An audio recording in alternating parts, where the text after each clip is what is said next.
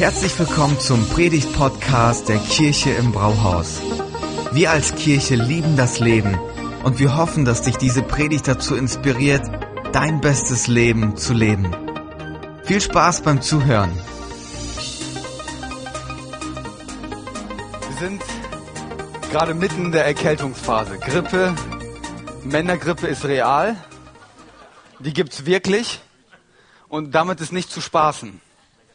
Männergrippe ist richtig schlimm. Da braucht man gute Lösungen, schnelle Lösungen, dass man wieder gesund wird. Ansonsten kriegen die Frauen Botschaften wie ich werde dich für immer lieben. Ich hoffe, jemand kümmert sich gut um dich. Ich weiß nicht, ob ihr solche Leute im Umfeld habt, die immer dann, nee Stefan, ich weiß, dass du so einer bist. Ich meine was anderes die einen immer einen richtig guten Ratschlag geben können. Die sagen, Medikamente, ja, schon wichtig, aber ich habe den besten Tipp, wie du richtig schnell gesund wirst. Dann sagen die dir Sachen und wenn du diesen Rat befolgst, wirst du ganz schnell wieder gesund. Wer hat solche Leute im Umfeld, die die beste Medizin sich ausdenken können? Bei mir war es mein Opa. Der hat die dollsten Sachen zusammengemixt. Eins davon war, wenn man richtig erkältet war, Butter, Honig und Schnaps. Ah, noch nicht fertig, noch nicht fertig. Warm machen und dann als Schott trinken. Da wusste ich nicht, ob ich morgens gesund aufwache oder überhaupt aufwache. Es ist schon, das ist schon krass, aber es gibt einen Ratschlag und wenn wir den befolgen, wenn wir das gute Folgen haben, werden schnell gesund. Und wir sind ja gerade in der Predigtreihe reingestartet letzte Woche. Lifestyle, Folgen hat Folgen. Wenn wir mit Jesus unterwegs sind, wenn wir in diesen Lifestyle einsteigen, hat das Folgen für unser Leben. Unser Leben wird sich entwickeln.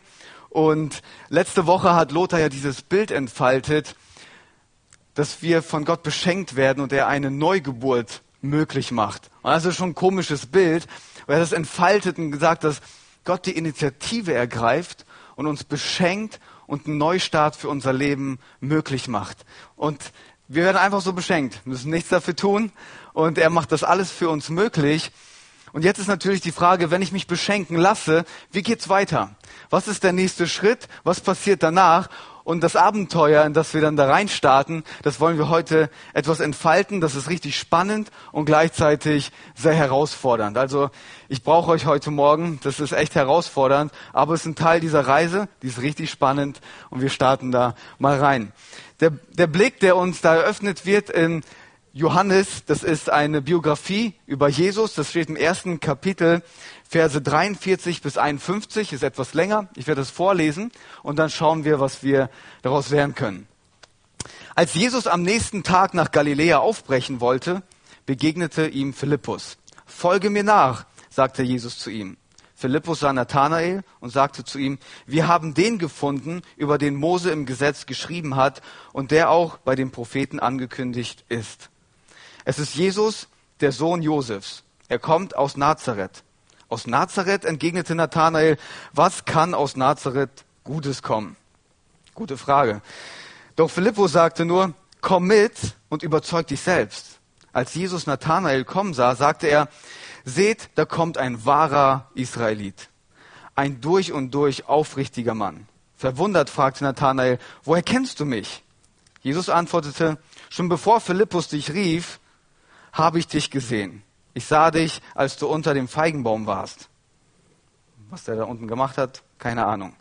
Da rief Nathanael, Rabbi, du bist der Sohn Gottes. Rabbi heißt Lehrer, eine sehr respektvolle Anrede. Rabbi, du bist der Sohn Gottes. Du bist der König von Israel. Jesus entgegnete, weil ich dir gesagt habe, dass ich dich unter dem Feigenbaum sah, glaubst du? Aber du wirst noch viel Größeres erleben. Und er fuhr fort, ich versichere euch, Ihr werdet erleben, dass der Himmel offen steht und die Engel Gottes auf den Menschensohn hinauf und zu ihm heruntersteigen. Was eine spannende Begegnung. Jesus mit diesen beiden Männern, die kommen ins Gespräch und Jesus trifft auf diesen Philippus und sagt zu ihm, hey, folg mir nach. Spricht diese Einladung aus und sagt, komm, komm mit, folg mir nach, komm mit mir mit. Und damit wir das verstehen, was Jesus eigentlich damit meint, müssen wir in den historischen Kontext kurz eintauchen. Was hat das eigentlich früher bedeutet, wenn ein Rabbi, Jesus wurde als Rabbi gesehen, als ein Lehrer, der respektiert wurde, auf den man aufgeschaut hat, an dem man sich orientiert hat, so wurde er gesehen. Und wenn ein Rabbi sagt, folgt mir nach, dann hat das Auswirkungen. Es hat nicht gereicht, den Rabbi cool zu finden und zu sagen, das ist ein netter Mann, der ist, der hat gute Lebenskonzepte, damit kann ich mitgehen. Oder zu sagen, Jesus, der ist bekannt dafür, Wunder zu tun, mal gucken, was er demnächst für ein Wunder macht. Einem Rabbi nachzufolgen hat bedeutet, ich lasse alles stehen und liegen, ich schließe mich dem Rabbi an und wir werden zusammen unser Leben gestalten. Wir machen eine WG auf, wir leben zusammen, wir machen alles zusammen. Und bei dieser Beziehung zwischen einem Rabbi und einem, der ihm nachfolgt, geht es weniger darum, dass man sich irgendwie intellektuell austauscht und sagt, und was ist so deine Meinung dazu? Also ich denke das so und so. Bei dieser Beziehung zwischen Rabbi und Nachfolger ist es so, dass der Nachfolger absolutes Gehorsam mitbringen muss. Alles, was der Rabbi sagt, das wird gemacht. Der Rabbi hatte die Aufgabe, das Leben von dem Nachfolger neu zu ordnen, neu zu strukturieren, komplett auf eine neue Spur zu bringen. Okay, das ist schon ziemlich krass, oder? Dem Moment, wo man auf diese Einladung eingeht und mit diesem Rabbi mitgeht, bedeutet das, der Rabbi ist der neue Referenzpunkt im Leben. Alles richtet sich danach aus. Ich meine, in unserem Kontext heute, weil das ist schon, schon übel, oder? Eine Person zu haben, angenommen, ihr würdet sagen, okay, Thomas ist mein neuer Referenzpunkt. Ich will das nicht ich kann das nicht und nach einem Tag hätte ich euch zu Hause rausgeschmissen. Ich meine, das, das ist schon in unserem Kontext heute schon verrückt, oder? Alles auf diese eine Person auszurichten. Aber nachfolgen heißt eigentlich im Grunde einfach nur, einen Referenzpunkt zu haben. Etwas, wonach ich mich orientiere. Und jeder von uns hat solche Punkte im Leben. Das Konzept von Nachfolgen ist eigentlich kein neues Konzept, das Jesus da mit sich bringt. Ich meine, wir alle haben Punkte, wo wir unser Leben nach ausrichten. Etwas, wonach wir sagen, unsere Entscheidungen, die wir treffen, die beziehen sich immer auf diesen Punkt, den wir haben. Die Entscheidungen werden davon beeinflusst, wie ich meine Zeit einteile, meine Jahresplanung mache, wie ich Beziehungen lebe. Alles findet seine Ausrichtung in diesen einen Punkt, den wir in unserem Leben haben. Und wir glauben, dass wenn wir die Entscheidungen so treffen, dass wir ähm, die Überzeugung haben und sagen, das ist gut für uns, wenn wir das so machen. Da finden wir unsere Bedeutung. Das ist gut für uns. Wir wollen unser Leben so ausrichten.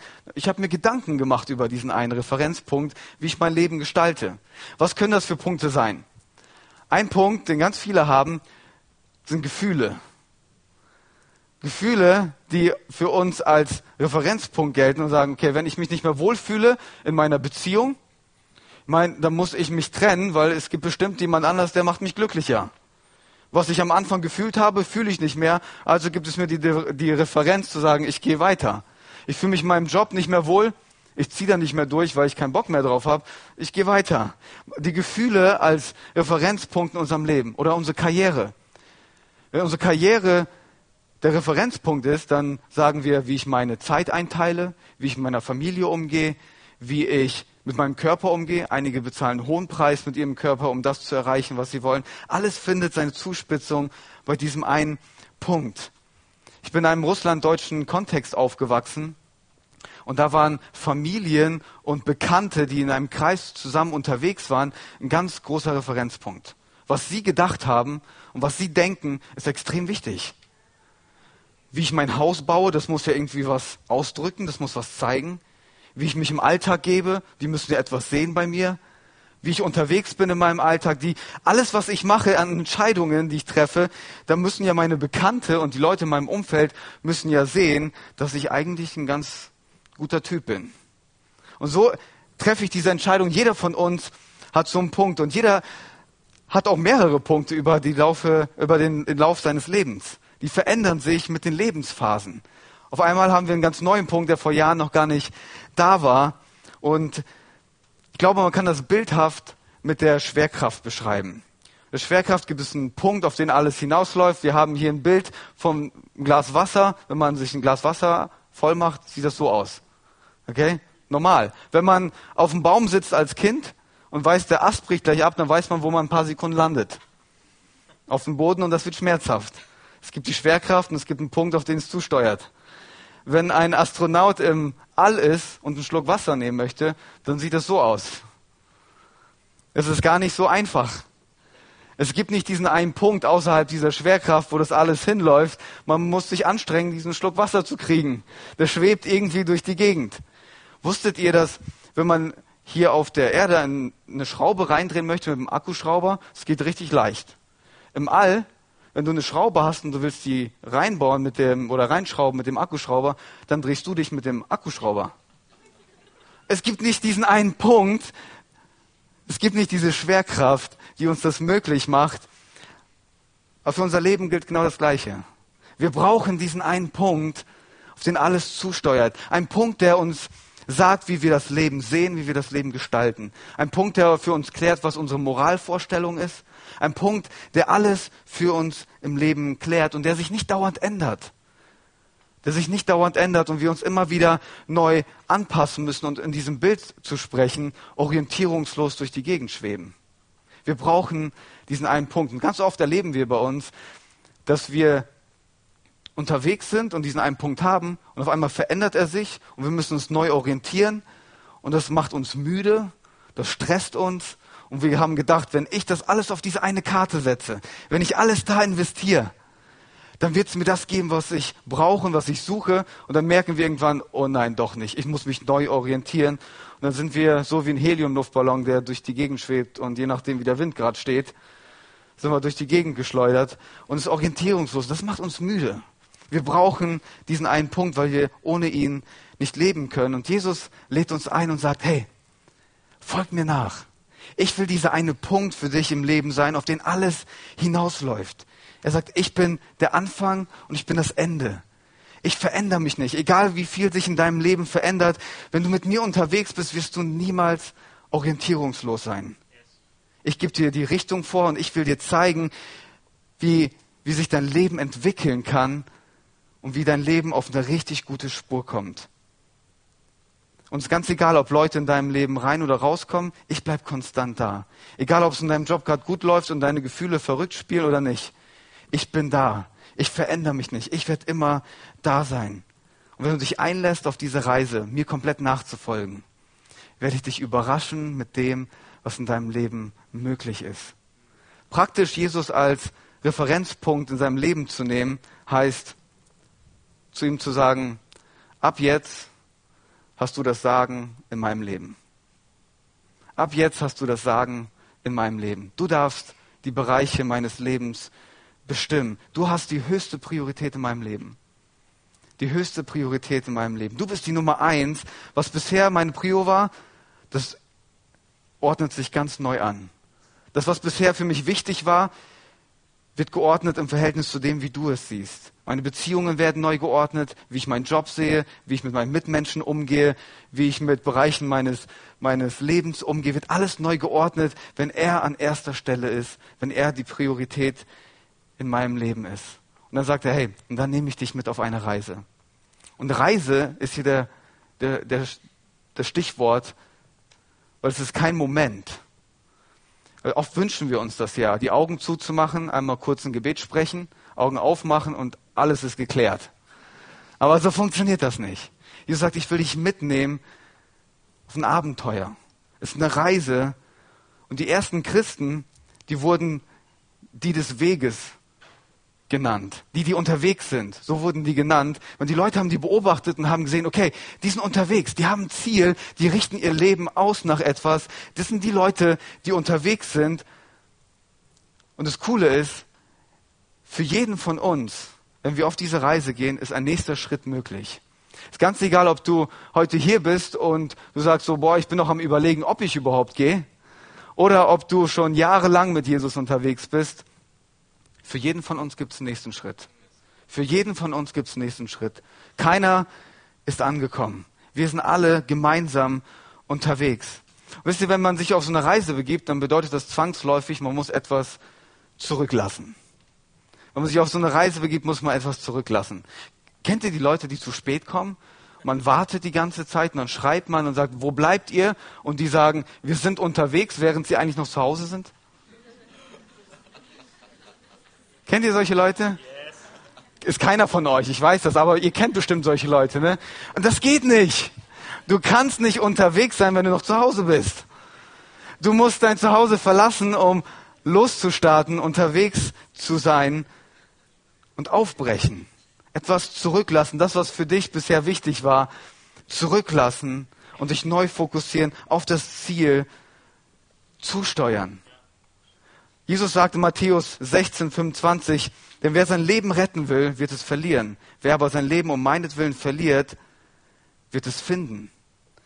Ich muss was zurücklassen. Meine eigene Suche nach Glück, meine eigene Suche nach Erfüllung, das, was ich denke, ist wichtig und gut für mich, zurücklassen und mich selber verlieren in diesem neuen Referenzpunkt und sagen, Jesus, du bist der Punkt in meinem Leben, auf den ich alles ausrichte. Und wenn ich das mache, verspricht uns Jesus, du wirst dein Leben finden. Du wirst das in deinem Leben bekommen, wonach du dich immer gesehnt hast. Ich gebe dir das, was du brauchst. Und dazu gebe ich dir eine Grundlage, die Bibel, die gibt dir als Kompass genau das, wie die Richtung ist, was dein nächster Schritt ist. Und du wirst dann nicht enttäuscht sein, sondern dein Leben wird sich richtig gut entwickeln. Ich setze alles auf diese eine Karte. Alles auf diese eine Karte. Ich meine, es ist ja schon ein hoher Preis, den man da bezahlt, oder? Ich meine, wirklich alles auf eine Karte setzen, alles ausrichten auf diesen Jesus, da fallen mir gleich ein paar Fragen ein. Wer ist dieser Jesus, dass ich so mein Leben nach ihm ausrichten sollte? Und das andere ist, stellt euch mal vor, er sagt mir etwas, was ich machen soll, das ich gar nicht machen will. Oder? Also schon herausfordernd. Wie, wie gehen wir damit um? Ich glaube, ein Bild, das uns helfen kann, das ein bisschen besser zu verstehen, ist, ähm, dass wir vom Standpunkt einer persönlichen Beziehung herkommen. Ich meine, das ist ein Buch, das ist die Bibel, okay, bedruckt, ist Gottes Wort, so würden wir sagen, aber es ist eigentlich auch nur ein Buch. Es ist ein Gegenstand. Ich kann mit dem Buch machen, was ich will. Ich kann es hinlegen und lesen, wenn ich Lust habe und nicht lesen, wenn ich keine Lust habe. Wenn ich auf der Couch liege und Netflix schaue und es liegt auf, auf dem Tisch, dann flüstert das nicht die ganze Zeit und sagt, nimm mich endlich. Du musst lesen. Kein Netflix gucken. Es liegt da einfach und ich kann entscheiden, was ich damit mache. Und das ist mit jedem Gegenstand so. Wir benutzen die so, wie wir gerade Lust haben, wie wir denken, das ist gut für uns. Wenn wir jetzt einen Schritt weitergehen und über Be Beziehungen nachdenken und persönliche Verbindungen, Freundschaften, Ehe, was auch immer, dann ist es wichtig, dass wir den nächsten Schritt gehen und herausfinden, was möchte die Person, die mir gegenüber ist? Was sind ihre Ziele? Was sind ihre Wünsche? Womit beschäftigt sich die Person? Das müssen wir herausfinden und unsere eigenen Ziele, unsere eigenen Wünsche zurückstellen, damit überhaupt diese persönliche Beziehung stattfinden kann. Weil wenn wir das nicht machen, dann benutzen wir die andere Person. Es bleibt immer unpersönlich. Das heißt, wir, wir müssen diesen Schritt gehen und Bereitschaft mitbringen, dem anderen zu dienen. Und zu sagen, das, was du möchtest, ist wichtig. Das, was was dich bewegt, ist wichtig. Das, was in deinem Herzen los ist, das möchte ich erfahren. Und dadurch entsteht eine Verbindung und der andere fühlt sich nicht mehr benutzt, sondern Herzen connecten. Und wenn wir jetzt noch einen Schritt weitergehen und uns anschauen und fragen, wer lädt uns eigentlich ein, ihm nachzufolgen? Wer ist diese Person, die mit uns gemeinsam unterwegs sein möchte? dann müssen wir eins am Anfang feststellen. Jesus ist in der Rangordnung schon etwas höher als wir. Ich meine, auch wenn wir denken, wir sind okay, ich meine, er ist immer noch ein bisschen weiter drüber. Ich glaube, da würden wir alle zustimmen. Jetzt ist die Frage, wie baut man eine Beziehung auf zu einer Person, die alles in, in der Hand hält? Eine Person, die das Universum geschaffen hat. Eine Person, die allwissend ist und allmächtig ist. Eine Person, die bereit ist, alles aufzugeben, den höchsten Preis zu bezahlen, den wir eigentlich hätten bezahlen müssen, nur damit wir eine Zukunft haben. Wie geht man mit einer Person um, die komplett gut ist, durch und durch gut ist? Wie geht man mit einer Person um, die das Leben erfunden hat und genau weiß, wie das Leben funktioniert? Paulus sagt in Römer 12.1, die einzige angemessene Antwort darauf ist die, dass ihr euch mit eurem ganzen Leben Gott zur Verfügung stellt und euch ihm als ein lebendiges und heiliges Opfer darbringt, an dem er Freude hat. Oh, das ist schon krass, oder? Das ist eigentlich das Einzige, was wir machen können. Wenn es jemand ist wie Jesus, der mit uns eine Beziehung aufbauen möchte, von seinem Status her, dann ist das die einzig angemessene Antwort. Tim Keller, ein Pastor aus New York, der fasst das so zusammen. Die einzige Art, eine Beziehung zu ihm aufzubauen, ist ihm komplett zu gehorchen. Ihm nachzufolgen bedeutet, alle meine Gedanken, mein Herz, mein Verhalten unterzuordnen und das zu tun, was er vorgibt, egal was die Konsequenzen sind und egal ob es gerade praktisch für mich ist oder nicht. Und ich habe die Haltung, ich folge dir komplett nach. Boah, das ist schon hart, oder? Weil der verlangt schon ganz schön viel. Ich habe mir überlegt, in welchem Bild kann man das beschreiben, um überhaupt ein Konzept davon zu haben oder das zu verstehen. Wie, wie ist denn das eigentlich? Wie können wir das praktisch besser verstehen? Und ich habe ja hier und da immer wieder erzählt, dass ich als Teenie Leichtathletik gemacht habe. Und ich habe euch zwei alte Zeitungsbilder mitgebracht, damit ihr glaubt, dass ich es auch wirklich gemacht habe. Ich bin der in der Mitte. Pubertät hat was Gutes. Und der Trainer, mit dem ich unterwegs war, der hat ein gewisses Talent in mir entdeckt. Und er hat gesagt, ich sehe da etwas und lass uns gemeinsam die und die Meisterschaft holen. Lass uns gemeinsam auf diesen Weg gehen. Und ich habe ich hab diesem Trainer mein Vertrauen entgegengebracht und zu ihm gesagt, okay, ich steige mit ein. Ich bin bereit, deinen Trainingsplan zu befolgen. Und das hat für mich automatisch bedeutet, ich muss ihm vertrauen und Sachen machen, auf die ich keinen Bock habe. Ich habe diese Tage gehasst, an denen ich dreimal, zehnmal den Berg hochlaufen musste. Und nach dem, nach, der, nach, der, nach dem zweiten Durchlauf fast mich übergeben. Ich konnte nicht mehr ich höre auf, ich will nicht mehr. Du ziehst durch. Ist mir egal, ob du willst oder nicht. Wir haben ein Ziel vor Augen. Hey, die Meisterschaft kommt. Du musst fit sein. Ich will das Beste aus dir rausholen. Ich mach dich fit. Wir beide haben einen richtig guten Weg zusammen. Und ich musste dem einfach vertrauen und durchziehen, auch wenn es mir gestunken hat. Auch wenn ich gemeckert habe. Ich muss ihm vertrauen, weil ich weiß, er hat Großes mit mir vor.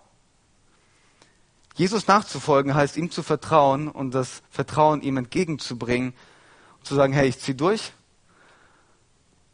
weil ich weiß, er hat etwas Gutes für mein Leben im Sinn. Er hat den Durchblick. Ihm nachzufolgen bedeutet, er, er weiß, was das Beste für mich ist. Mit ihm komme ich ans Ziel. Er weiß, wie man am besten ans Ziel kommt. Er weiß, was es bedeutet, den besten Lebensstil zu führen.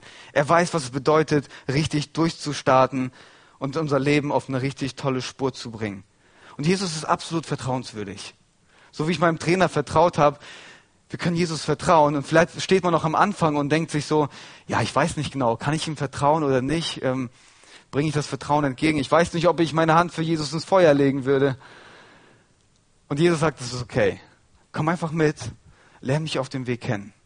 Lerne mich auf dem Weg kennen. Schritt für Schritt wirst du mich weiter kennenlernen und merken, ich habe Gutes für dich im Sinn. Es ist ein Abenteuer dass wir uns gemeinsam stürzen. Und dass es auf diesem Weg vorkommt, dass uns dieser Jesus etwas sagt, das uns gegen den Strich geht, das ist ganz normal. Ich meine, es gibt Bibelstellen, wie zum Beispiel, ähm, wer von euch der Größte sein möchte, soll den anderen dienen. Und das finden wir cool, bis jemand uns behandelt wie ein Diener. Ja, das ist auf einmal nicht mehr so cool. Oder liebt eure Feinde. Ja, gibt es jetzt keinen Applaus dafür, oder? Vor allem nicht, wenn man in einer Abteilung unterwegs ist und dann jemanden so hat und, sagt, und den soll ich lieben? Mit dem soll ich gut unterwegs sein? Gott, du kennst ihn gar nicht. Ich kenne ihn besser als du. Du glaubst doch wohl nicht, dass ich den jetzt lieb habe. Und das ist ganz normal. Sein Ziel dabei ist es, uns zu entwickeln und die beste Version aus uns zu machen, die er am Herzen trägt. Uns zu entwickeln und ihm komplett nachzufolgen und ihm die Möglichkeit dadurch geben, das volle Potenzial, das in uns steckt, unsere Persönlichkeit und unsere Talente komplett zu entwickeln. Und wo geht jetzt diese Reise hin? Wenn er uns mitnimmt, wo geht diese Reise hin? Konfuzius hat mal gesagt, der Weg ist das Ziel. Der Weg ist das Ziel. Meine, und das können wir übertragen auf die Reise mit Jesus. Der Weg ist das Ziel. Nachfolgen wird zu einem Lebensstil, wo wir gemeinsam unterwegs sind und es nicht diesen einen bestimmten Punkt gibt, wo man angekommen ist, wo man sagen kann, endlich ist die Entwicklung abgeschlossen. Ich bin jetzt so ein richtig guter Vorzeigechrist. Ich bin angekommen. Ihr könntet jetzt auch quasi mir nachfolgen. Nein, es ist eine Reise. Wir sind gemeinsam unterwegs und für jeden von uns gibt es diesen nächsten Schritt. Und der Weg ist bedeutender als das Endziel. Wir wollen unterwegs sein, uns immer wieder an Jesus orientieren, weil er uns ein Umfeld in dieser Nachfolge schenkt, das das Beste für unser Leben ist. Einige von euch gehen gerne angeln. Wenn man einen Fisch rausholt aus dem Wasser, dann zappelt er noch ein bisschen und er macht diese lustigen Mundbewegungen. Und dann irgendwann mal denkt er, der stirbt gleich. Und dann wirft man den wieder ins Wasser und es ist so, als würde das Leben zurückkommen. Und es ist in dem perfekten Umfeld, um zu atmen, um sich fortzubewegen. Und Jesus nachzufolgen bedeutet, wir kommen genau so ein gutes Umfeld für unser Leben. Wo wir durchatmen können, ein Umfeld, das voll ist von Bedeutung, ein Umfeld, das uns einen Sinn gibt, ein Klima bereitstellt, in dem wir uns am besten entwickeln können, in dem wir echt sein können mit, unserem, mit unseren Stärken und uns nicht verstellen müssen mit unseren Schwächen. Das beste Umfeld für unser Leben, wo auch Korrektur stattfinden kann und wir dankbar darüber sind, dass es jemanden gibt, der uns zu sehr liebt, als dass er uns so lassen würde, wie wir sind. Dass es eine Person gibt, die ein Auge auf uns geworfen hat und hat gesagt, du bist mir viel zu wertvoll, als dass ich dich genauso lasse, wie du gerade bist. Das beste Umfeld für unser Leben. In diesem Umfeld werden alle Themen unseres Lebens neu geordnet und neu geklärt. Und das ist so spannend, dass Jesus uns auf dieses Abenteuer mitnehmen möchte. Aber gibt es nicht ein ultimatives Ziel, das doch irgendwie dahinter steckt? Ich glaube, der Bibeltext gibt uns in gewissermaßen eine Antwort bei, der, bei diesem Gespräch zwischen Nathanael und Jesus. Er hat ihn ja entdeckt unterm Feigenbaum, was auch immer er da unten gemacht hat. Aber daraufhin sagt Nathanael ja, du bist Gottes Sohn du bist der König von Israel. Und dann sagt Jesus, weil ich dir gesagt habe, dass ich dich unter dem Feigenbaum sah, glaubst du, aber du wirst noch viel Größeres erleben.